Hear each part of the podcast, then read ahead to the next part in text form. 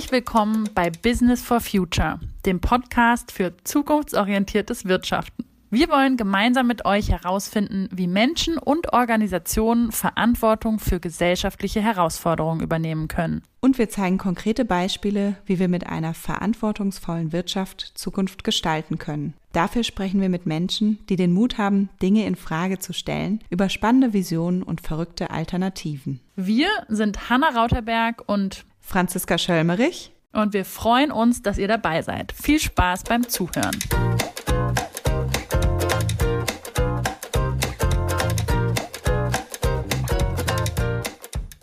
Wir sprechen heute über das Thema Gemeinwohlökonomie und haben dazu eine tolle Expertin zu Gast, Lisa Buddemeyer. Sie ist Psychologin, Beraterin und Trainerin, begeistert sich für innovative Formen der Unternehmensführung und begleitet Individuen, Teams und Organisationen in Veränderungsprozessen mit einem Schwerpunkt auf zukunftsfähiges und enkeltaugliches Wirken. Sie arbeitet mit einem klaren regionalen Fokus auf Schleswig-Holstein und leitet die Regionalgruppe der Gemeinwohlökonomie in Kiel. Wir sprechen mit ihr darüber, welche Ideen hinter dem Konzept der Gemeinwohlökonomie stecken und wie Unternehmen ihre Gemeinwohlorientierung erfassen bzw. sich dem Thema nähern können. Außerdem stellen wir das Tool der Gemeinwohlmatrix vor, dessen Ergebnis als alternative Kennzahl für Unternehmenserfolg genutzt werden kann. Herzlich willkommen, liebe Lisa. Wir freuen uns total, dass du heute hier bist. Und du bist eigentlich, ja, du bist ein ganz besonderer Gast für uns. Und ich will ganz kurz erklären, warum. Hanna und ich, wir haben ja unsere Idee zu diesem Podcast vor ungefähr drei Jahren auf einer Veranstaltung auf dem Agile Culture Camp in Hamburg vorgestellt und haben da ganz, ganz hilfreiches Feedback bekommen. Das war eigentlich so der letzte Tritt in den Hintern, könnte man sagen, dass wir wirklich auch unsere erste Folge dann aufgenommen haben. Und bei der gleichen Veranstaltung warst du, du warst auch eine davon denen, die uns total gutes Feedback gegeben hat. Und du hast bei dieser Veranstaltung eigentlich den Anstoß bekommen, um dich mit dem Thema Gemeinwohlökonomie zu beschäftigen und ja, deinen Fokus darauf zu legen. Und insofern ist es ganz, ganz besonders, dass du jetzt heute bei uns bist und darüber berichten kannst. Und wir freuen uns total. Ja, ich freue mich auch sehr, euch auf diese Art und Weise wiederzusehen. Und wir starten immer mit der gleichen Frage. Und die Frage ist, wer bist du und was hat dich zu der gemacht, die du heute bist? Wer bin ich und wenn ja, wie viele? Ja, sehr philosophische Frage. Ich versuche das kurz zu fassen. Beruflich bin ich als Trainerin, Coach, Beraterin unterwegs und begleite in dieser Funktion Individuen, Teams und Organisationen in ihrer Entwicklung bin dabei in ganz unterschiedlichen Branchen mit ganz unterschiedlichen Teilnehmenden unterwegs, habe seit ein paar Jahren aber einen sehr klaren regionalen Fokus. Das heißt, ich arbeite ausschließlich in Kiel plus 150 Kilometer um und bei, bin früher aber auch international unterwegs gewesen. Privat habe zwei kleine Kinder, bin leidenschaftliche Mutter, leidenschaftliche Seglerin, bin gerne in der Natur, ja, und mag das Leben. Und vielleicht so zwischen privat und beruflich irgendwo mein, meine diversen Ehrenämter habe ich die Gemeinwohlökonomie Regionalgruppe hier in Kiel mitgegründet, mit aufgebaut. Da kommen wir vielleicht nachher auch noch mal kurz drauf. Habe einen anderen Verein mitgegründet, Freunde ohne Grenzen, der Bildungsprojekte in Lateinamerika entwickelt, konzipiert, mit durchführt. Und was mich zu dem gemacht hat, was ich bin, vermutlich wie bei den meisten Menschen irgendwie die Familie, Schule, mein Umfeld, und ich glaube aber auch, ja, in gewisser Weise vielleicht meine, meine Neugier und mein Vertrauen ins Leben. So. Und ja, vielleicht in dem, in dem Zusammenhang noch ein Detail. Ich bin mein Berufsleben lang selbstständig gewesen. Also ich glaube, was mit zu mir gehört, was ich bin, ist eine große Freiheitsliebe, da Dinge zu tun, die ich sinnvoll finde und nicht Befehlsempfängerin zu sein wenn man dich kennt oder sich mit dir unterhält, finde ich das beeindruckend, dass du so einen sehr differenzierten Blick auf die Welt hast und auf das, was in der Welt passiert. Und deswegen würde ich gerne einsteigen damit. Woran liegt es eigentlich, dass wir, ohne dass wir das eigentlich wollen, mit unserer aktuellen Art zu wirtschaften so viele negative Effekte erzeugen? Ja, ähm, ich kann sicher nicht das in aller Differenziertheit beantworten, aber ich glaube, ein ganz wesentlicher Faktor dafür ist, dass einfach die systemischen Rahmenbedingungen so gestellt sind, dass sie in der aktuellen Situation viel ausbeuterisches Verhalten fördern und ein eher kooperatives, gemeinwohlorientiertes Wirtschaften zwar möglich, aber schwer machen. Und dann gibt es auch auf Ebene der einzelnen Unternehmen in Abhängigkeit von der Eigentümerschaft des Unternehmens unter Umständen Strukturen, gerade wenn es in Form einer Aktiengesellschaft ist, wo einfach der Fokus sehr, sehr stark auf der Profitmaximierung liegt. Und das ist einfach keine sinnvolle Voraussetzung, um wirklich gemeinwohlorientiert zu wirtschaften. Du hast jetzt ja schon das Gemeinwohl erwähnt und ich finde es auch aus einem anderen Grund total cool, dass wir heute mit dir sprechen, weil wir schon mehrmals in unserem Podcast an diesen Punkt geraten sind, dass wir realisiert haben, wir brauchen andere Kennzahlen eigentlich. Nur der Fokus aufs äh, Bruttoinlandsprodukt alleine, das reicht nicht und das führt zu Konsequenzen, die eigentlich niemand möchte. Kannst du erklären, was Gemeinwohl bzw. die Gemeinwohlökonomie eigentlich ist, was du darunter verstehst? Genau, also ich fokussiere mich jetzt wirklich in meiner Erläuterung auf das Konzept der Gemeinwohlökonomie, weil der Begriff Gemeinwohl als solches wird sehr vielfältig verwendet und irgendwie jeder hat da so seine eigene Interpretation dazu. Das heißt, wenn ich von Gemeinwohl spreche, spreche ich eben im Sinne des Konzeptes der Gemeinwohlökonomie davon. Und die kürzeste Definition wäre, dass es beim gemeinwohlorientierten Wirtschaften darum geht, so zu wirtschaften, dass auf der einen Seite die planetaren Grenzen gewahrt werden, geachtet werden und auf der anderen Seite es darum geht, die Grundbedürfnisse aller Menschen inklusive zukünftiger Generationen zu befriedigen. Man könnte noch kürzer sagen, eine Wirtschaft zum Wohle aller innerhalb der planetaren Grenzen oder eben eine Wirtschaft, die dem Menschen und der Welt dient, anstatt Menschen und Umwelt als Ressourcen für die Wirtschaft zu verstehen. Und das Konzept der Gemeinwohlökonomie hat letztendlich ganz unterschiedliche Ansatzpunkte. Man kann es einmal beschreiben wirklich als eine zivilgesellschaftliche Bewegung. Das heißt, es gibt Regionalgruppen, die versuchen einfach diese Idee des gemeinwohlorientierten Wirtschaftens in die Gesellschaft, in die Politik, in unterschiedliche Bereiche, in die Wirtschaft vor allem auch, auch in die Bildung hineinzutragen. Dann gibt es Menschen, die aktuell gerade auf Ebene der EU zum Beispiel auch dabei sind, wo es um die, die Ausformulierung der neuen CSRD-Richtlinie, der neuen Berichterstattungsrichtlinie geht, da Einfluss darauf zu nehmen, dass die so gestaltet ist, dass eben wirklich gemeinwohlorientiertes Wirtschaften auch ähm, regulatorisch gefordert wird.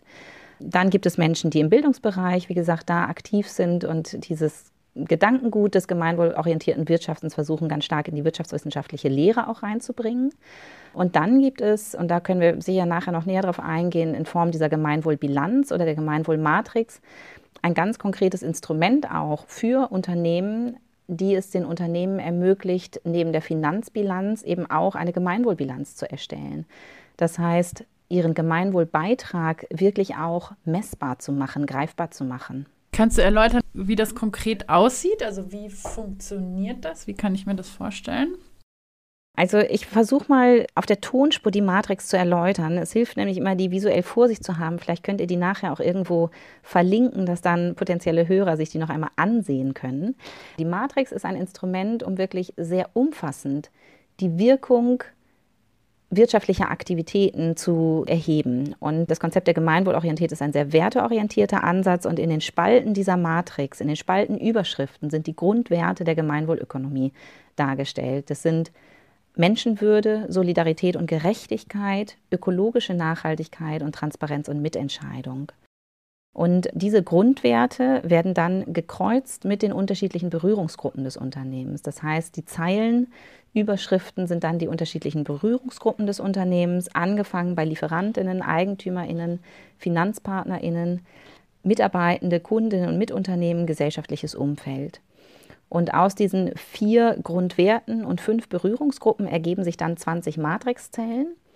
Und jede, zu jeder Matrixzelle gehören dann bestimmte Indikatoren, Leitfragen, um einen Gemeinwohlbericht zu erstellen, der dann eben die Grundlage ist für die Gemeinwohlbilanz, die dann erstellt wird. Das heißt, man kann dann eben pro Matrixzelle auch eine bestimmte Anzahl an Punkten bekommen und am Ende kommt dann eine Bilanzsumme heraus. Vielleicht können wir auf diese Werte einfach noch mal ein bisschen genauer eingehen. Das fände ich super spannend. Wie wurden die entwickelt? Wie kommt es dazu, dass genau die ausgewählt wurden? Also ich Genau, das ist eine ganz, ganz wichtige Frage. Letztendlich sind die Grundwerte der Gemeinwohlökonomie gleichzeitig auch die Grundwerte demokratischer, vieler demokratischer Gesellschaften. Das heißt, es sind Werte, die auch in den Verfassungen ganz unterschiedlicher demokratischer Gesellschaften zu finden sind. Und wie diese Werte entwickelt wurden. Ich glaube, ich sage da lieber, wie die gesamte Matrix und dieses Instrument entwickelt wurde an der Stelle.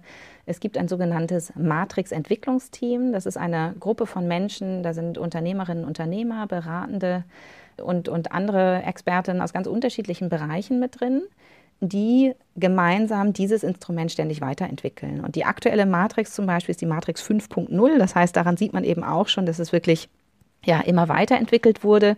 Auch die Bezeichnung der Spalten, diese Werte, die Benennung der Werte, die hat sich über die Zeit ein bisschen verändert, aber inhaltlich ist es von der, von der groben Tendenz her gleich geblieben. Und wie gesagt, die legitimieren sich dadurch, dass sie eben auch in den Verfassungen vieler demokratischer Staaten zu finden sind. Und kannst du noch mal ein bisschen mehr erzählen zu diesen Werten? Also Menschenwürde, wie, wie wird das definiert? Ja, ich glaube, spannender ist es da tatsächlich eher in die einzelnen Matrixzellen hineinzugehen. Was bedeutet denn Menschenwürde gekreuzt mit Mitarbeitenden zum Beispiel? Die Zelle C1 wäre das in der Matrix. Da fallen dann Themen rein wie betriebliches Gesundheitsmanagement. Also wie sieht es denn aus mit der psychischen und physischen Gesundheit von Mitarbeitenden am Arbeitsplatz? Da fallen aber auch Themen mit rein wie viel Zeit investieren die Mitarbeitenden in Fortbildungen. Und das sind eben dann alles diese konkreten Leitfragen und diese Indikatoren, die gemessen werden, wenn man diesen Gemeinwohlbericht erstellt. Und da gibt es eben zu jeder Zelle dann diese Fragen und naja, wir können jetzt hier wahrscheinlich nicht 20 Zellen durchgehen. Ich könnte aber, wenn ihr das möchtet, gerne so meine Lieblingszellen vielleicht einfach mal benennen, um so ein bisschen Gefühl dafür zu begeben, ne, was, wie, wie vielfältig ist diese Matrix wirklich aufgebaut. Also A2 zum Beispiel, das ist die Zelle Solidarität und Gerechtigkeit in der Zulieferkette. Da geht es im Kern um die Frage, mit welcher Haltung blicke ich denn auf meine Zulieferer und Zuliefererinnen und also auf meine Lieferkette, also nicht nur die direkten Kontakte, die direkten Zulieferer, sondern letztendlich auch die gesamte Kette dahinter. Und was ich da sehr spannend finde, ist es ja so in der klassisch kapitalistischen Marktwirtschaft ein guter Deal dann als guter Deal gilt, wenn ich eine möglichst gute Leistung zu einem möglichst günstigen Preis bekommen habe. Und die Definition von, was ist denn ein guter Deal, ist im gemeinwohlorientierten Verständnis ein ganz anderer, weil ich da immer mitdenke, dass meine Kosten letztendlich das Einkommen meiner Zulieferenden sind.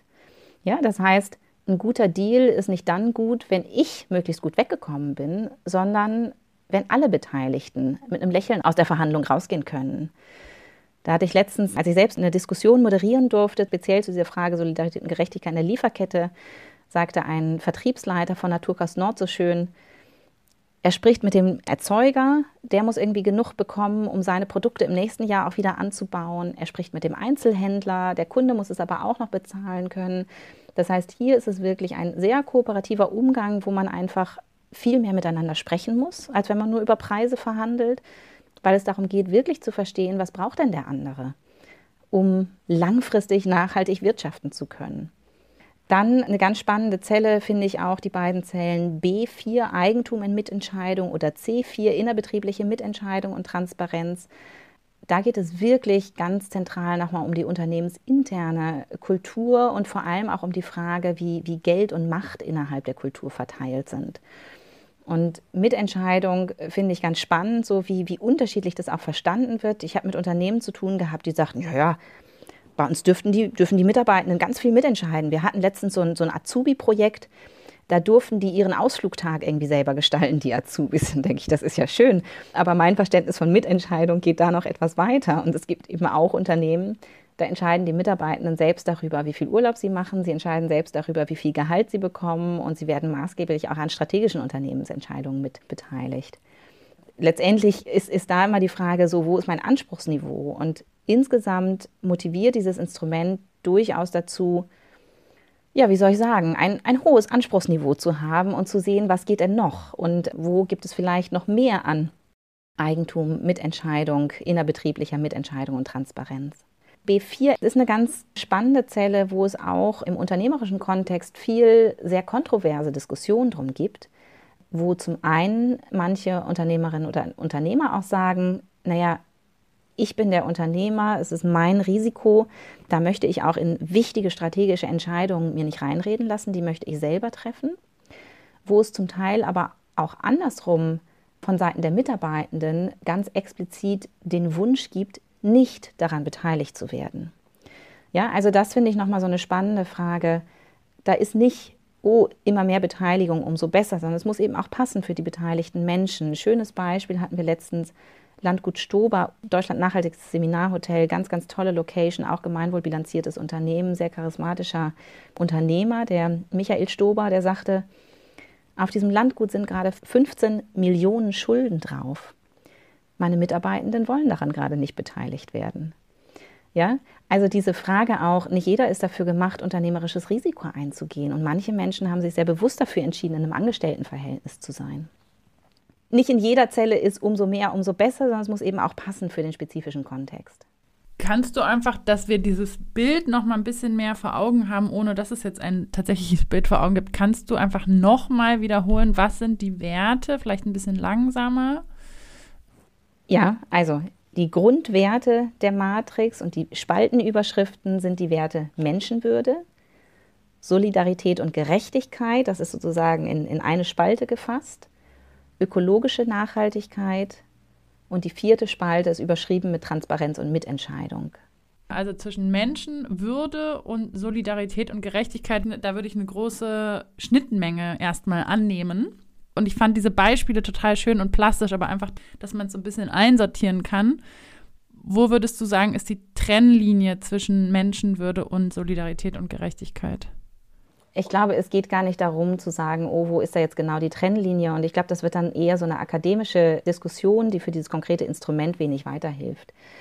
Man kann da sicher viel diskutieren und man kann auch die Zuordnung von einzelnen Themen zu einzelnen Zellen diskutieren. Ja, und letztendlich ist für mich sozusagen dieses Aufspannen dieses Matrixraums durch die Werte, durch die Lieferantinnen eine Einladung, sehr umfassend auf die Wirkung meiner unternehmerischen Aktivität zu gucken. So. Und dann wird dieses Feld eben genutzt, um da ganz, ganz viele Themen, die dann übersetzt auf den Unternehmensalltag relevant sind, mit reinzubringen.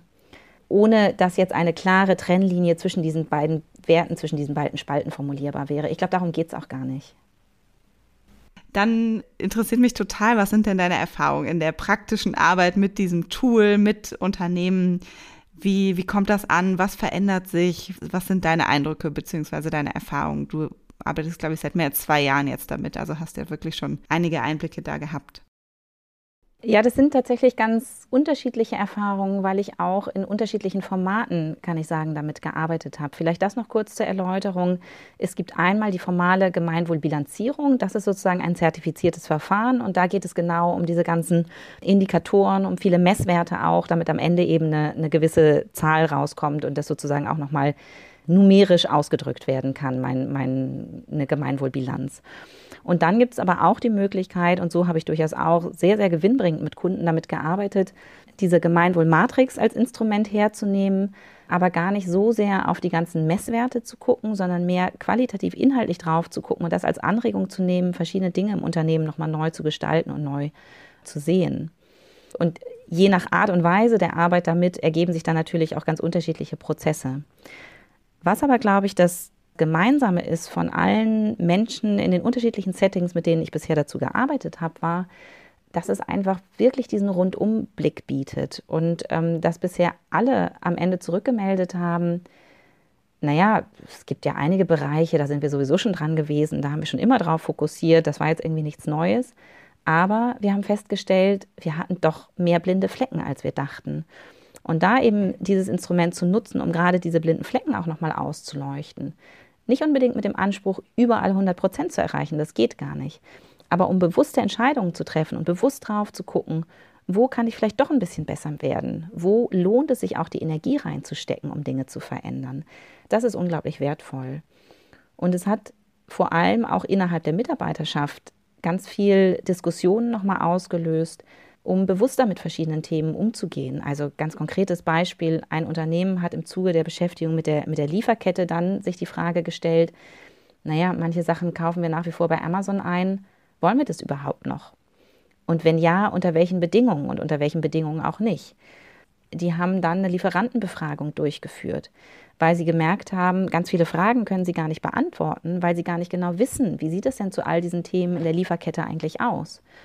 Und das hat dann nochmal so, so eine Art Schneeballeffekt weil dann die Lieferanten auf einmal auch sensibilisiert werden für das Thema und angeregt werden, über Themen nachzudenken, über die sie sich vielleicht vorher gar keine Gedanken gemacht haben. Dazu direkt eine Frage. Erstens interessiert mich, was bei dem Amazon-Thema rauskam, was sie sich da für Bedingungen überlegt haben. Und zweitens interessiert mich auch, was bei der Befragung der LieferantInnen das Ergebnis war. Okay, also bei der Amazon-Geschichte, das kann ich ganz konkret beantworten, weil da habe ich den Entscheidungsprozess moderiert. Das heißt, da, da weiß ich sozusagen eins zu eins, was bei rausgekommen ist das war sehr spannend. Es gab eine starke Fraktion, die sich dafür eingesetzt hat, gar nicht mehr bei Amazon zu bestellen. Dann wurde aber deutlich oder eine Erfahrung geschildert, wo eine sagte, naja, letztens war ich im lokalen Handel, der hatte das Produkt nicht da und sagte dann zu mir, wart mal kurz, ich kann das für dich über Amazon bestellen, das ist dann in zwei Tagen da. Und dann war klar, okay, ähm, bevor man zum lokalen Handel geht und der das dann über Amazon bestellt, dann können sie es auch gleich selber machen. Und die Einigung war letztendlich, dass alles, was anderswo mit einem vertretbaren Aufwand zu bekommen ist, sie anderswo einkaufen. Zum Teil brauchten die aber sehr spezialisierte Dinge, die sie wirklich mit einem erheblichen Mehraufwand nur anderswo bekommen. Und von daher haben sie dieses strikte Verbot bewusst aufgeweicht und gesagt, es muss immer noch im Verhältnis stehen, sonst kommen wir nicht mehr zu unserer eigentlichen Arbeit. So, und ähm, bei der Lieferantenbefragung, da kam ganz Überraschendes raus. Zum Teil, dass manche Zulieferbetriebe selbst schon gemeinwohlbilanziert waren, was sie vorher gar nicht wussten. Aber auch, dass es bei manchen kritischer war, als sie gedacht haben. Und sie sich auch von manchen Lieferanten dann getrennt haben in der Folge. Verstehe ich das also richtig, dass es auch um eine Sensibilisierung ganz viel geht? Also sich bewusst machen, welche Themen sollte ich eigentlich ins Blickfeld nehmen, die mir vielleicht vorher gar nicht klar waren? Ja, auf jeden Fall. Und erfahrungsgemäß ist es so, dass oft die Unternehmen, die sich dafür entscheiden, sich mit diesem Thema zu beschäftigen, da gibt es halt ein paar Leute, die ohnehin schon sensibilisiert sind. Aber zum Teil ist es eher so ein persönliches und privates Engagement bis dahin, was irgendwie mit dem beruflichen Engagement nicht so viel zu tun hat. Und ähm, das habe ich auch festgestellt, dass in vielen Unternehmen bislang wenig über diese Themen gesprochen wurde. Und das löst auf einmal diese Diskussion aus, ja. Also auch ein anderes Unternehmen, die stehen dann noch relativ am Anfang, die sagten, naja, wir haben gerade gar keine Mülltrennung bei uns. Und die sind im Innenstadtbereich angesiedelt. Die meisten unserer Mitarbeitenden, die gehen irgendwie jeden Mittag raus, kaufen sich irgendwelche Sachen in Einmalverpackungen. Und es ist krass, was wir an, an täglichem Müll produzieren. Und die haben sich dann darüber verständigt, okay, wollen wir nicht wenigstens einmal in der Woche für alle kochen? Dann sparen wir Müll, haben gleichzeitig noch so ein bisschen Teambuilding dabei. Die hatten eine Küche in ihrem Büro dabei. Und auch da wieder ein Effekt, der sich dann multipliziert hat. Da gab es bislang irgendwie keine gelbe Tonne im Hof. Das haben sie dann dafür gesorgt, dass es die gibt und dann gleichzeitig allen anderen Mietern in diesem Bürogebäude darüber informiert, jetzt gibt es die. Das heißt, sie haben nicht nur ihre eigene Mülltrennung eingeführt, sondern auch noch für die Mülltrennung der Nachbarn dazu beigetragen. Und ja, also Bewusstwerdung hast du ja gerade gesagt, das ist wirklich ganz, ganz wesentlicher Aspekt, den ich auch dann geschildert bekomme, wo, wo die Leute sagen, ja, auf einmal fallen mir andere Dinge auf. Eine Werbeagentur zum Beispiel, die hat immer konventionell über Flyer-Alarm ihre Produkte bestellt, die sie für die Kunden produziert hat. Und dann haben sie mal recherchiert, naja, vielleicht gibt es auch eine lokale Druckerei, die außerdem noch auf ökologische Nachhaltigkeit Wert legt und bringen jetzt in ihre Kundengespräche auch die Option mit rein, okay, ihr könnt das so und so billig über Flyer-Alarm haben, dann müsst ihr euch aber selber darum kümmern. Wenn ihr wollt, dass wir das für euch beauftragen, dann machen wir das mit dieser Druckerei, weil die regional und ökologisch nachhaltig arbeitet. Das Beispiel mit der Mülltrennung oder auch was wir schon oft hier besprochen haben, ist, dass man Lunchboxen bereitstellt, um dann eben nicht Plastikmüll zu produzieren, wenn man To-Go-Essen sich holt. Ich finde, es sind total schöne Beispiele und gleichzeitig habe ich manchmal auch das Gefühl, dass es ein bisschen dazu einlädt, dass wir sagen, ah ja, da haben wir jetzt was gemacht und bei den Themen, die ein bisschen mehr wehtun, da gucken wir dann auch deshalb nicht mehr so genau hin. Also deshalb wäre die Frage für mich, liegt da noch was dahinter? Oder würdest du Unternehmen sogar dazu einladen, das für sich selbst zu definieren? Wo, wo entsteht der größte Impact? Finde ich eine total wichtige Frage. Und tatsächlich ist das was, was die Matrix als solches nicht bietet, sondern das ist wirklich die Aufforderung an jedes einzelne Unternehmen, sich bewusst diese Frage zu stellen, das für sich zu entscheiden. Und ich bin da absolut bei dir, ja. Also gerade wenn ich von der Werbeagentur spreche, das ist schön, wenn die die Mülltrennung einführen. Aber gerade bei einer Werbeagentur ist die ganz zentrale Frage natürlich, für welche Kunden arbeite ich denn mit welchen Themen? Ja, und da macht es natürlich einen, einen riesen Unterschied, ob ich ein Unternehmen der Tabakindustrie dabei unterstütze, den Absatz zu steigern oder ob ich eine Zero-Waste-Kampagne der öffentlichen Verwaltung bewerbe. Ja, also gerade wie gesagt, Werbung finde ich ein unglaublich gutes Beispiel dafür, um sehr deutlich zu machen, der größte Hebel liegt da einfach in dieser Zelle E1, wo es um Sinn und gesellschaftliche Wirkung der Produkte und Dienstleistungen geht, die bei einer Werbeagentur sehr kritisch sein kann, also wirklich gerade auch sozusagen zerstörerisches Wirtschaften noch befördern kann, die aber auch einen sehr positiven Effekt haben kann, wenn man zum Beispiel Unternehmen in der Nachhaltigkeitskommunikation unterstützt und das sozusagen auch nochmal ein ganzheitlicher Prozess ist. Das heißt, ich mache halt nicht irgendwie schöne Hochglanzbroschüren zum Thema Corporate Social Responsibility, sondern ich begleite letztendlich das Unternehmen darin, eine authentische Nachhaltigkeitskommunikation zu zeigen, was dann im Unternehmen selber auch wieder einen Prozess einsetzt. Ich finde gerade dieses Thema der Sensibilisierung auch sehr wichtig. Und gleichzeitig hören wir eben auch immer wieder im Diskurs mit HörerInnen, dass es so wichtig ist, konkret zu werden. Und deshalb jetzt nochmal eine Frage zu dem Feld E4, Transparenz und Mitentscheidung äh, auf der Ebene Gesellschaft und gesellschaftliches Umfeld. Da steht hier Transparenz und gesellschaftliche Mitentscheidung möglich machen. Da, da kann man jetzt erstmal alles und nichts drunter verstehen. Ähm, was hat es damit auf sich? Also wie kann man das verstehen, definieren? Im Wesentlichen stecken da zwei Fragestellungen drin. Das eine zum Thema Transparenz geht es um die Frage, gibt es eine Nachhaltigkeitsberichterstattung und zwar eine umfassende, das heißt nicht die gerade erwähnte Hochglanzbroschüre, wo drin steht, was das Unternehmen alles tut, sondern gibt es eine Nachhaltigkeitsberichterstattung, die einen ehrlichen Blick auch auf die kritischen Bereiche des Unternehmens wirft und das sozusagen veröffentlicht. Wie zum Beispiel eine Gemeinwohlbilanz, die liefert nämlich genau das, wirklich diesen umfassenden, auch kritischen Blick auch auf die unangenehmen Themen des Unternehmens. Und gesellschaftliche Mitentscheidung, das ist jetzt nicht für, für alle Unternehmen relevant. Ja? Also bei Menschen wie ich, die als Einzelunternehmer unterwegs sind und keine große Betriebsstätte haben, da, da ist dieser gesellschaftliche Mitentscheidungsaspekt eigentlich nicht relevant. Da geht es eher darum, was weiß ich, wenn jetzt ein großes Unternehmen eine neue Produktionsstätte plant und die angrenzenden Bewohner da vielleicht mitentscheiden können über Baulärm, über Staubbelästigung, über was auch immer. Ja? Also wenn es da wirklich darum geht, die Menschen, die unmittelbar von dem betroffen sind, weil sie in der Nachbarschaft leben oder ähnliches mehr, dass die letztendlich mitgestalten und mitentscheiden können, wie, wie die Prozesse da gelebt werden. Ich habe den Eindruck, das ist ein wirklich sehr, sehr umfassendes Instrument, was sicherlich zu auch großen Veränderungen führt. Es braucht wahrscheinlich eine Zeit, bis es richtig äh, sichtbar wird oder bis es greift.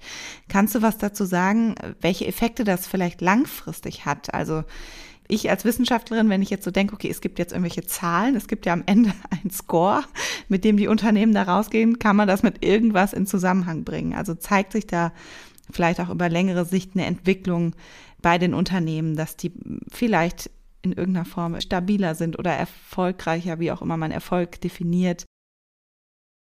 Ich kann dir keine Korrelationsstudien nennen und ähm, du hast ja gerade die ganz entscheidende Frage auch gestellt, wie auch immer man Erfolg definiert. Das heißt, die Frage ist ja tatsächlich, woran machst du denn jetzt fest, ob sie erfolgreicher waren? Im Sinne des Gemeinwohls werden sie dann erfolgreicher, wenn sozusagen der Gemeinwohlscore steigt. Das heißt aber nicht unbedingt, dass sozusagen die, die finanzielle Jahresbilanz steigen muss.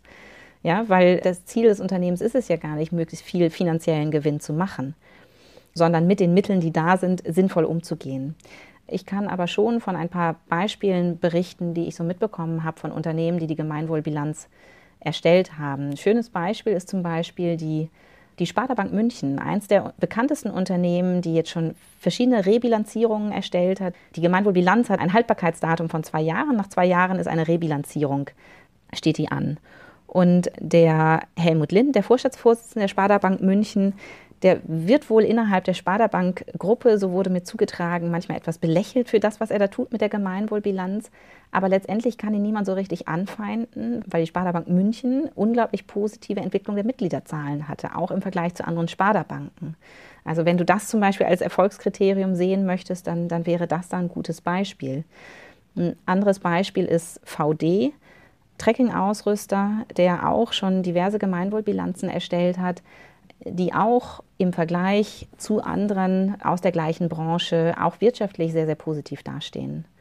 Und vielleicht mein ganz persönliches Beispiel, ich habe hier in Kiel ein Unternehmen in der Gemeinwohlbilanzierung begleitet, Ocean Basis.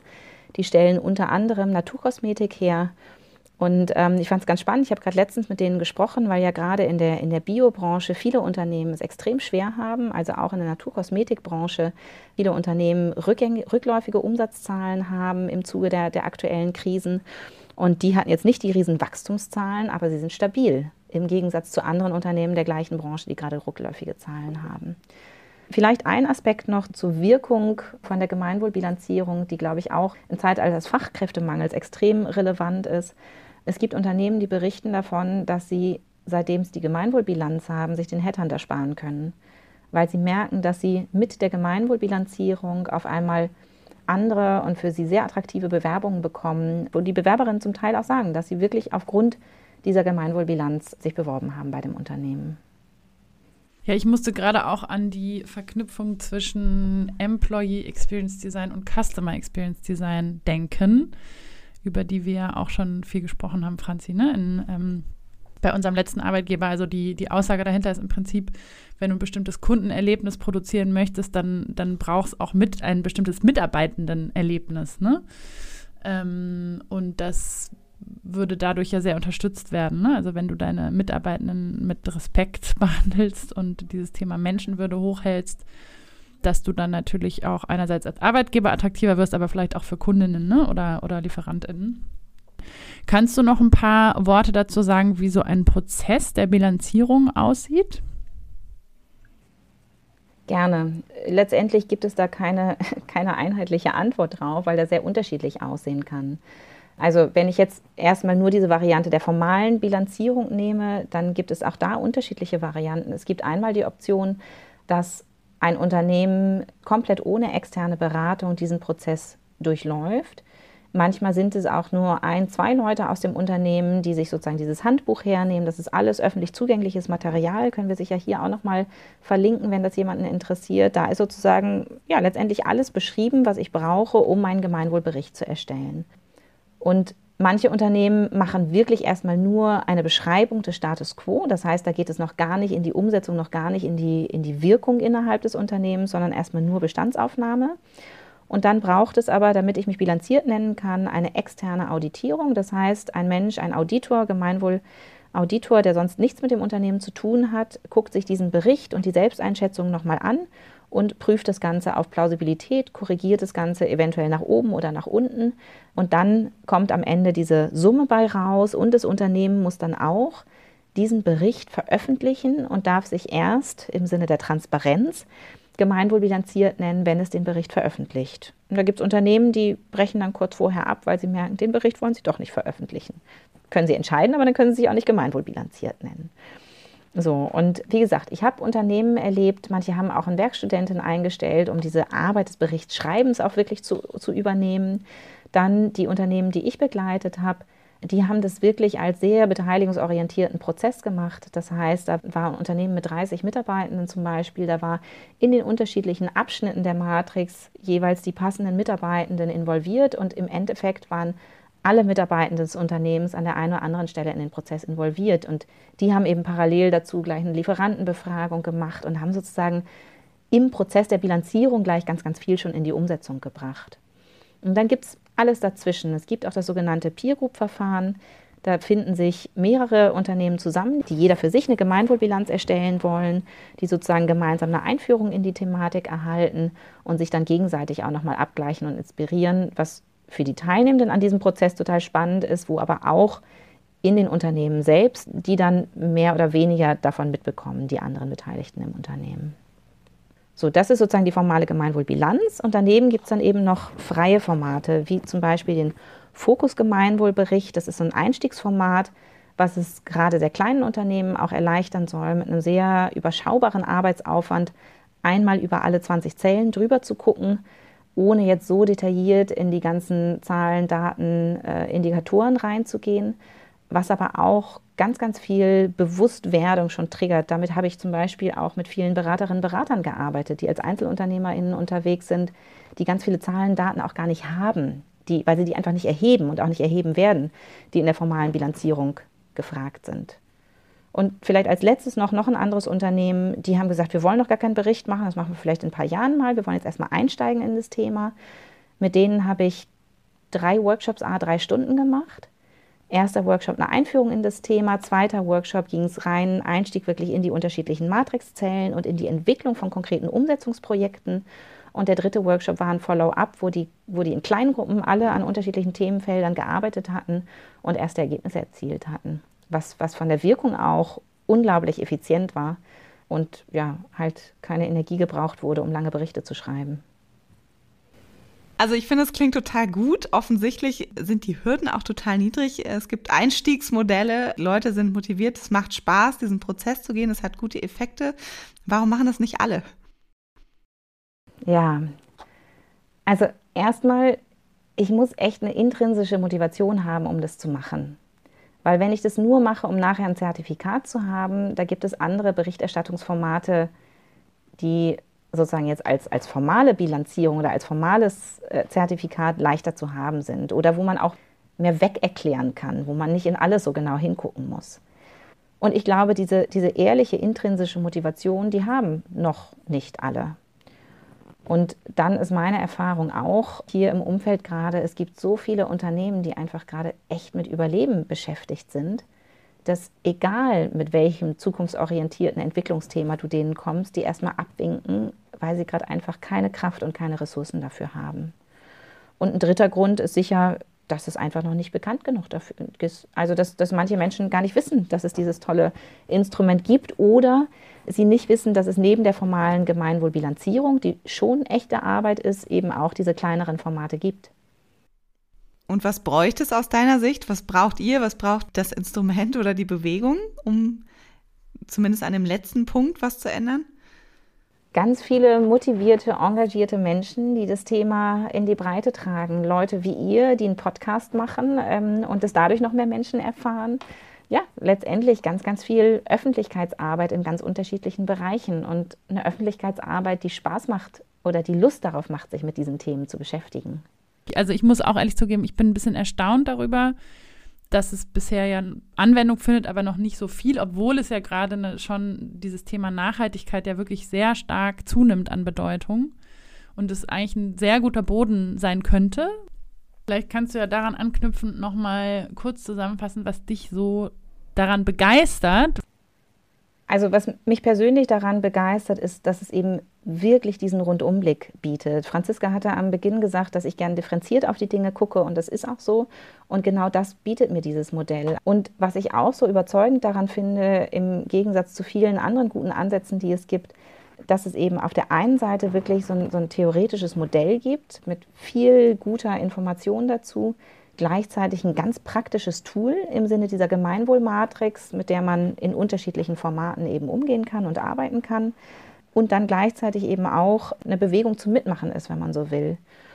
Und gleichzeitig finde ich dabei das, das Selbstverständnis der Gemeinwohlökonomiebewegung extrem sympathisch, wo sie sich eben nicht als die Lösung aller Probleme der Menschheit sieht, sondern letztendlich als einen möglichen nächsten Schritt und, und sich da wirklich ganz bewusst sieht als ein Modell im Reigen mit vielen anderen. Und ähm, das ist mir persönlich immer wichtig, dass es nicht ein Modell ist, was irgendwie so einen mega dogmatischen Ansatz hat und alle anderen Modelle sind schlecht, sondern was letztendlich diese Haltung von Kooperation auch im Selbstverständnis und im Umgang mit anderen verwandten Modellen und, und Konzepten lebt. Und vielleicht noch dazu, es gibt einfach unglaublich viele spannende Menschen, die sich in diesem Bereich tummeln. Ende November gab es den GWÖ Summit auf dem Landgut Stober, das ich vorhin kurz erwähnt hatte, wo um die 200 GWÖ aktive, viele Unternehmerinnen und Unternehmer gemeinwohlbilanzierter Unternehmen zusammengekommen sind. Und ich habe selten wirklich mich in einer Gesellschaft von so vielen unglaublich inspirierenden Menschen befunden. Und, und das macht natürlich auch Freude, da im Austausch mit ganz, ganz tollen Menschen zu sein, wo man merkt, die haben einen, einen unternehmerischen Geist und die wollen gute Dinge in die Welt bringen. Mich erinnert das Modell auch total stark an die Donutökonomie, gerade so dieses Thema Wirtschaft innerhalb der planetaren Grenzen und Berücksichtigung von Grundbedürfnissen. Und das ist ja ein Modell, was auch so im internationalen Kontext äh, verbreitet ist. Wie ist das denn bei der Gemeinwohlökonomie? Vielleicht einmal ein ganz kurzer Kommentar noch auch zur Verbindung zwischen Donut Economics und Gemeinwohlökonomie. Also Kate Raworth und Christian Felber, die Initiatoren der beiden Bewegungen, die kennen sich auch und die schätzen sich auch sehr. Und ja, wird letztendlich auch so ein bisschen als Schwestermodelle bezeichnet, wo die Donut-Ökonomie ja eher diesen, diesen großen volkswirtschaftlichen Blick hat und die Gemeinwohlökonomie eben auch auf betriebswirtschaftlicher Ebene konkrete Instrumente liefert.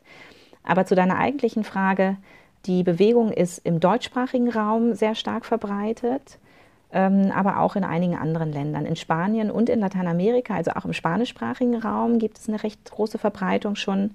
Und dann gibt es einzelne andere Länder überall auf der Welt, wo das aber noch einfach kleinere Bewegungen sind. Insgesamt kann man sagen, das weiß ich jetzt mehr für den deutschsprachigen Raum, dass da die Bewegung in den letzten zwei Jahren unglaublich an Zuwachs nochmal hatte was ich ganz spannend finde. Also wo ich schon den Eindruck habe, die, die Zeit ist reif dafür.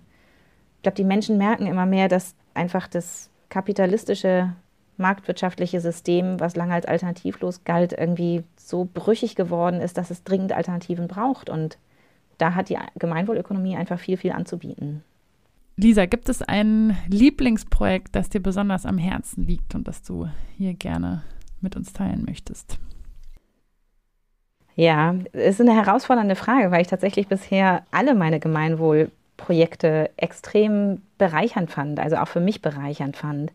Es gibt zwei, wo ich sagen würde, da ist sozusagen Zeitinvest und Wirkungsrelation auch auf Kundenseite wirklich sehr, sehr positiv gewesen und, und von daher auch mir nochmal besonders am Herzen liegend. Das eine ist diese Geschichte, die ich vorhin kurz erwähnt hatte, ein Unternehmen, das gesagt hat, wir wollen noch gar keine Berichterstattung machen, wir wollen einmal inhaltlich einsteigen, wo ich den Eindruck habe, dass wir mit dreimal drei Stunden richtig viel Wirkung erzeugt haben, richtig viel in Bewegung gesetzt haben im Unternehmen. Hast du da Beispiele, was ihr da in, Be in Bewegung gesetzt habt? Ja, das ist zum Beispiel eine Geschichte, dass sie, das war diese Werbeagentur, die dann beschlossen hat, dass sie in ihre Kundenberatung dem Kunden jetzt immer eine nachhaltige Alternative zu Druckprodukten anbieten wollen. Dann Mülltrennung, die dann die ganzen Nachbarn noch mit zur Mülltrennung motiviert hat, wäre ein weiteres Beispiel. Aber auch, da hat sich intern eine Gruppe gebildet, die nochmal kritisch darauf guckt, welche Kunden wählen wir eigentlich aus und zu welchen Themen wollen wir überhaupt noch arbeiten. Und dann ein weiteres Kundenprojekt oder das ist eigentlich eine, eine, Serie, kann ich das jetzt schon nennen, die ich gemacht habe, ist eine Fortbildung für Beraterinnen und Berater, auch dreimal drei Stunden und dazwischen viel, viel Arbeit auf Seiten der Beraterinnen und Berater wo ich einfach unglaublich tolle Menschen getroffen habe, von denen viele schon sehr, sehr ja, nachhaltig, gemeinwohlorientiert, wie auch immer unterwegs waren, die aber über diese Fortbildung auch nochmal ganz viele Anstöße bekommen haben, wo sie noch blinde Flecken haben und wo sie noch Stellschrauben haben und eben auch jetzt in der Folge vieles sehr viel, sehr viel bewusster nochmal sehen. Der eine Teilnehmer hat mir jetzt gerade, das ist schon über ein Jahr her, hat mir gerade nochmal zurückgemeldet, dass er diesen Fokusbericht, den er im Zuge erstellt hat, jetzt auch ein Jahr später immer noch als Inspirationsquelle nimmt, die ganzen Verbesserungspotenziale, die er da identifiziert hat, die ihm letztendlich auch eine Orientierung weiterhin geben. Und das ist einfach toll, da wirklich zu merken, wie mit wenig Zeitinvestition meinerseits auch an der Stelle unglaublich viele Prozesse angestoßen werden können, die eine echte Veränderung für die unternehmerische Tätigkeit dann bedeuten. Ja, super cool. Ich habe gehört, du hast jetzt auch schon neue Termine, die wir sehr gerne in unseren Shownotes verlinken. Das heißt, wenn euch das interessiert, meldet euch gern bei Lisa. Du kannst ja selber nochmal sagen, wann die nächste Runde startet ungefähr. Ja, super gerne. Ich hatte jetzt gerade Anfang Januar sehr bewegende Kursabschlüsse von zwei Kursen. Ein Kurs, der schon neu gestartet ist, der geht jetzt im Februar zu Ende. Das äh, erstreckt sich immer über so einen sechs Wochen Zeitraum, zwei Termine ganz kurz hintereinander und dann die Zeit, wo die Teilnehmenden ihre eigenen Berichte schreiben können, dann noch eine Abschlusssession nach sechs Wochen. Und die nächsten Termine starten im April. Und vielleicht auch noch dazu gesagt, ich arbeite da ganz bewusst mit sehr, sehr kleinen Gruppen, das heißt fünf bis sieben, maximal sieben Teilnehmende, um einfach einen sehr intensiven Austausch gewährleisten zu können. Und online, weil die Teilnehmenden erfahrungsgemäß aus ja, ganz unterschiedlichen Ecken der Republik kommen. Gibt es auch Unternehmen, denen du nicht dazu raten würdest, sich mit der Gemeinwohlökonomie auseinanderzusetzen oder diese eine Bilanzierung vorzunehmen? Also ganz konkret musste ich in meiner Erfahrung noch nie einem Unternehmen davon abraten, weil es meistens eine, eine gesunde Selbstselektion gibt. Also ich glaube, eine unbedingte Voraussetzung, weil es so ein werteorientierter Ansatz ist, ist, dass es eine grundlegende Wertekompatibilität gibt, zumindest zwischen dem Top-Management und dem Ansatz der Gemeinwohlökonomie. Wenn das nicht gegeben ist, wenn das ein, ein, Unternehmen ist, wo einfach die Profitmaximierung ganz klares, erklärtes Ziel ist, wo Aktionäre drinstecken, die zweistellige Renditeerwartungen haben, ähm, da passt es einfach nicht, weil dann die, die Erwartungen der Aktionäre, unter Umständen die Erwartungen auch der Geschäftsführung und die werteorientierte Zielsetzung der Gemeinwohlökonomie einfach im, im Kontrast zueinander stehen. Und es ist, ja, es ist schon auch ein, ein anspruchsvolles Verfahren. Das heißt, wenn ein Unternehmen gerade in einer sehr akuten Krise steckt, dann gibt es andere Themen, die gerade dringender sind. Und dann ist, glaube ich, auch nicht der Raum da, nicht die Offenheit da, so umfassend groß nochmal drauf zu blicken. Ja, ich würde sagen, wir enden ja immer mit dieser Frage, was ist deine Utopie für unsere Welt? Ja, ich glaube, meine Utopie für diese Welt, für unsere Welt, ist eine Welt, in der es ein Konzept wie die Gemeinwohlökonomie gar nicht mehr braucht. In einer realistischen Utopie wird es noch regulatorische Rahmenbedingungen geben. Und die sind dann aber so gesetzt, dass durch diese Rahmenbedingungen als solche gemeinwohlorientiertes Wirtschaften schon befördert wird und belohnt wird. Und, das ist für mich noch viel zentraler, Menschen, die in dieser realistischen Utopie leben, deren innerer Kompass sie dazu motiviert, gemeinwohlorientiert zu wirtschaften. Also eine Welt, in der es gar nicht mehr vorstellbar ist, anders zu wirtschaften, weil unsere moralische, kulturelle Evolution so weit fortgeschritten ist, dass es einfach selbstverständlich geworden ist in alle Entscheidungen. Das Wohlergehen meiner Umwelt und auch das langfristige Wohlergehen meiner Umwelt, meiner Mitwelt mit zu berücksichtigen und mitzudenken. Es gibt so ein total spannendes Konzept, wie Wertewandel innerhalb einer Gesellschaft sich vollzieht, von Apia und äh, Kollegen der das anhand von vorherigen Prozessen wie Abschaffung der Sklaverei, Einführung des Frauenwahlrechts und ähnlichen Geschichten erforscht hat, wo sozusagen am Anfang das Problem gar nicht gesehen wird und am Ende tatsächlich ein Punkt erreicht ist, wo man rückblickend sich nicht mehr vorstellen kann, dass es je anders gewesen ist. Und das ist sozusagen Teil meiner realistischen Utopie, weil wir haben es anhand von anderen Beispielen schon vollzogen, dass die sozial-ökologische Transformation irgendwann so weit ist, dass es eben rückblickend nicht mehr vorstellbar ist, wie wir mal so wirtschaften konnten, wie wir das heutzutage noch tun. Und ich hoffe nur, dass diese Transformation schnell genug vonstatten geht, bevor wir unsere Lebensgrundlage zerstören. Ich finde es sehr schön, dass du von einer realistischen Utopie sprichst. Das, das fühlt sich so an, als wäre das möglich, das tatsächlich auch hoffentlich bald zu erreichen. Cool, vielen Dank für das super spannende Gespräch mit dir, Lisa. Ja, Franzi, wie ist es dir ergangen? Was nimmst du mit aus dem Gespräch? Ja, zuerst mal habe ich mich in dem Gespräch eigentlich wie auf so einer Reise durch viele unserer bisherigen Folgen gefühlt. Ich habe das Gefühl, dass viele der Zellen der Gemeinwohlmatrix bisher schon Thema in unseren bisherigen Gesprächen waren. Also zum Beispiel das Thema Werte, Menschenwürde. Da musste ich an das Gespräch mit Lawrence über das Thema Critical Whiteness denken. Da hat er ja damals gesagt, wenn wir die Menschheit im Herzen tragen, dann dürfen wir eigentlich nicht zulassen, dass äh, einzelne Menschen von anderen diskriminiert werden, beispielsweise. Oder es gibt ja eine Zelle, in der geht es darum, wie Geld und Macht in der Kultur verteilt sind. Das war ja so ein Thema, was wir mit Sebastian ganz intensiv besprochen haben. Ähm, es geht ja auch darum, dass es eine alternative Kennzahl ist zum Erfolg eines Unternehmens. Das war ja Thema in dem Gespräch mit Alicia. Ähm, und auch darum, dass es natürlich das Erfolg nicht durch kontinuierlichen Wachstum definiert sein sollte, wie auch in dem Gespräch mit Sarah Mewes über Postwachstumsökonomie deutlich wurde. Das heißt, ich habe mich so an vielen Stellen an unterschiedlichste Folgen erinnert gefühlt und das fand ich irgendwie schön, dass es so ein sehr umfassendes Instrument ist, diese Gemeinwohlmatrix. Wie war es denn bei dir, Hannah? Ja, bei mir hat die Folge auf jeden Fall ganz schön viel ausgelöst. Darauf gehe ich gerne nachher noch ein. Erstmal zu dem, was du gesagt hast. Ich finde, das bringt es total gut auf den Punkt, dass du dich an viele unterschiedliche Folgen erinnert gefühlt hast. Ich habe nämlich das Gefühl, dass die Gemeinwohlmatrix wirklich so eine total schöne Übersicht darstellt, die dabei helfen kann zu sensibilisieren für unterschiedliche Themen, die man im Blick haben sollte oder kann, wenn man sich mit einem gemeinwohlorientierten Wirtschaften auseinandersetzen möchte. Also das finde ich ist erstmal so ein total schönes Element. Das gefällt mir total gut und auch, dass es ein werteorientierter Ansatz ist. Sie hat ja gesagt, dass es angelehnt ist an unsere Verfassung oder an demokratische Verfassung. Das finde ich auch so einen super schönen Grundgedanken zu sagen, hey, wir wollen, so wie wir miteinander leben wollen und Gesellschaft gestalten wollen, wollen wir auch Unternehmen gestalten. Also als Grundidee gefällt mir das total gut.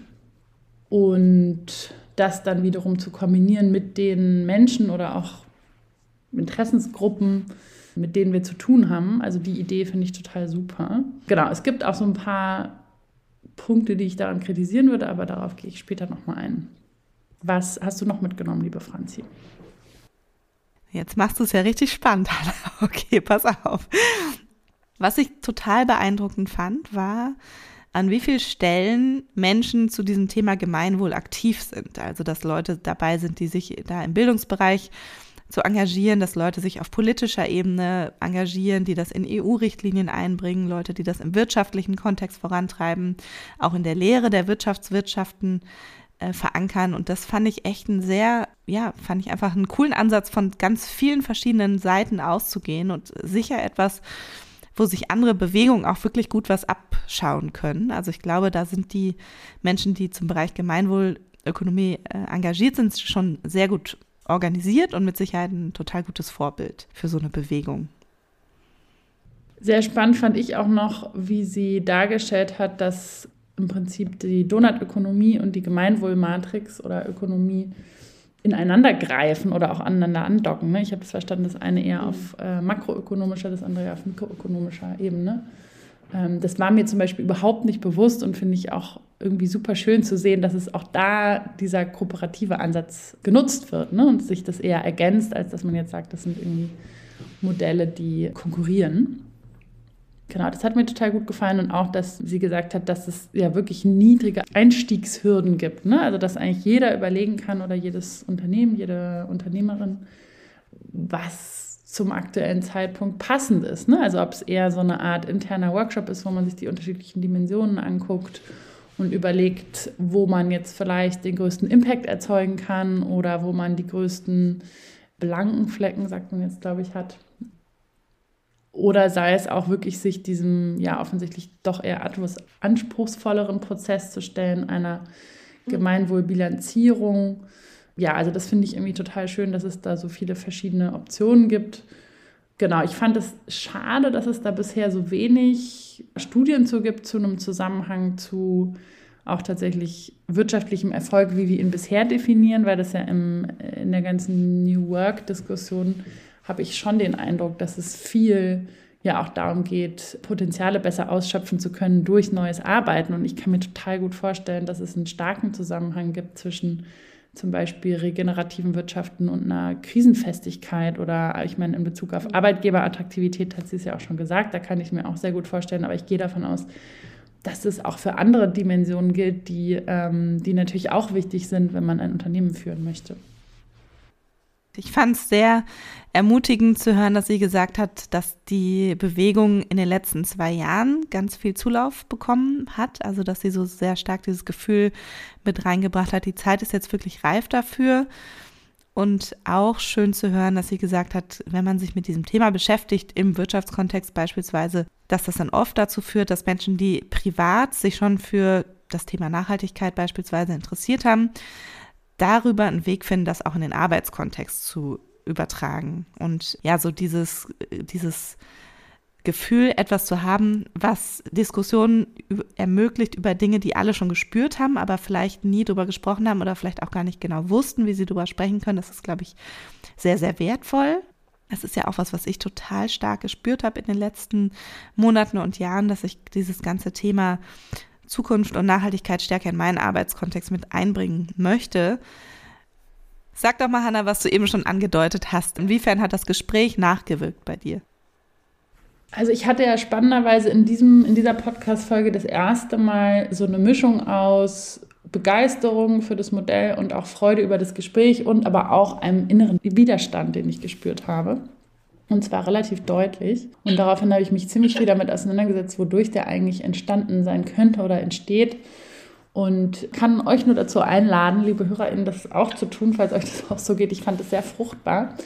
Und ich bin dadurch darauf gestoßen, dass es, glaube ich, einen großen Unterschied macht, dass es ein werteorientiertes Modell ist, was ich ja, wie ich vorhin schon gesagt habe, per se einen total schönen Ansatz finde. Und gleichzeitig hat es eben, wie gesagt, gewisse Widerstände in mir ausgelöst. Der erste Widerstand ist, glaube ich, dass ich mich selbst auch als werteorientierten Menschen bezeichnen würde und dabei gemerkt habe, dass mich das teilweise auch total unter Druck setzt, wenn ich merke, ich schaffe es neben meinem, meinem Alltag meinem Job als Beraterin, als Therapeutin mit all den anderen Dingen, die ich noch so mache, nicht mich in dem Maße noch zu engagieren für eine ähm, nachhaltige Welt, in der ich eigentlich leben möchte. Und habe gemerkt, dass es mir sehr viel schwerer fällt, mich davon abzugrenzen, wenn es um bestimmte Werte geht, weil ich natürlich von mir behaupten würde, dass ich für Menschenwürde eintreten möchte, dass ich für Gerechtigkeit und Solidarität eintreten möchte. Also irgendwie hat es in mir einen gewissen Stress ausgelöst und ich kann mir vorstellen, dass es vielen anderen Menschen auch so geht, die sich eigentlich als sehr werteorientiert bezeichnen würden und gleichzeitig merken, die Ressourcen sind einfach begrenzt. Und der zweite war auch, ich habe dann nochmal auf der Webseite so ein bisschen nachgelesen, dass sie ja auch schreiben, ne, es ist ein umfassendes Instrument, um alle Dimensionen ethischen Verhaltens zu berücksichtigen. Und dieser Begriff ethisches Verhalten ähm, oder auch Werte implizieren ja so ein bisschen, dass das die richtigen Werte sind. Ne? Also das hat ja schon auch einen normativen Charakter. Und es ruft in mir so ein bisschen auch das Bild eines einer Person hervor, die sehr, sehr pflichtbewusst jetzt sozusagen alles macht, um diesen Werten zu entsprechen. Ähm, und ich glaube, da müssen wir einfach, oder würde ich ein bisschen aufpassen, weil ich finde, dass so eine Unterteilung in richtig und falsch per se ein bisschen schwierig ist. Genau, also deshalb sehe ich da schon auch ein, ein Problem, ehrlich gesagt, weil ethisch immer auch bedeutet, etwas ist besser und was anderes ist schlechter. Ich kann diesen Druck oder den Stress, den du empfunden hast, total gut nachvollziehen. Das habe ich auch in der letzten Zeit häufiger gespürt und eine Konsequenz, die sich dadurch für mich ergeben hat, ist, dass mir dann immer klarer wurde, ich muss eigentlich diese Themen zum Teil meiner Arbeit machen, weil ich habe neben ähm, Freizeit, Familie ähm, und Arbeit und vielleicht irgendwie ein, zwei Hobbys gar keine Zeit mehr, also und keine Ressourcen, mich jetzt noch neben der Arbeit großartig zu engagieren. Das heißt, es gibt eigentlich keine Alternative, als das zum Teil meiner Arbeit zu machen. Und das hat auf jeden Fall dazu beigetragen, dass mir ganz klar geworden ist, ich will meine Kapazitäten und meine Ressourcen und meine Energie wirklich nur in solche Projekte stecken, in denen es um regeneratives Wirtschaften geht oder darum, wirklich eine Wirtschaft innerhalb der planetaren Grenzen wahrscheinlicher zu machen und auch den Zusammenhalt in der Gesellschaft zu fördern. Und zu den Werten und dem Normativen, das kann ich auch total gut verstehen. Ich glaube, es ist immer so die Frage, wie geht man am Ende damit um? Also Lisa hat ja gesagt, dass es schon die Version 5.0, glaube ich, von der Matrix ist. Ich weiß nicht, ob sich an den Werten großartig was geändert hat, aber es hörte sich ja zumindest an, als wäre es dennoch nicht alles in Stein gemeißelt und auch veränderbar, wenn es gute Argumente dafür gibt. Und ich glaube, so ein Stück weit, auch wenn es natürlich Widerstand erzeugen kann, ist es auch wichtig, sich an einer gewissen Stelle mal festzulegen und zu sagen, das sind jetzt unsere Werte, darauf fokussieren wir uns. Das heißt sicherlich, dass wir dadurch vielleicht ein paar Leute abschrecken oder auch ausgrenzen. Und andererseits ist ja, glaube ich, die Alternative, dass es sowas sehr Schwammiges und schwer Greifbares wird, was dann vielleicht auch wieder schwer ist, wirklich auf konkrete Dimensionen herunterzubrechen das gefällt mir auch auf der anderen Seite total gut, ne? dass es so unglaublich konkret wird und ja auch sehr ne, durch diese, diese Messbarkeit ja eben auch nicht so leicht erlaubt, dass man sich dann wieder drumherum laviert sozusagen. Ne? Also zumindest in der Gemeinwohlbilanz. Das finde ich total schön. Und auf der anderen Seite, glaube ich, könnte es auch total Sinn machen, dass jedes Unternehmen sich überlegt, welche Werte im Sinne eines Wirtschaftens innerhalb planetarer Grenzen sind für uns besonders wichtig. Wo können wir den größten Impact erzielen? Ne? Und was sind auch Interessensgruppen, die für uns besonders wichtig sind oder die wir besonders im Blick haben wollen? Also das auch durchaus nochmal so ein bisschen kreativ umzudeuten und eher als so eine Art Steinbruch zu betrachten. Na dann, würde ich sagen, wie immer, wenn es euch gefallen hat, dann gebt uns doch gerne 5 Sterne Bewertung und teilt die Folge mit euren FreundInnen. Und wir freuen uns auf euch beim nächsten Mal. Bis zum nächsten Mal.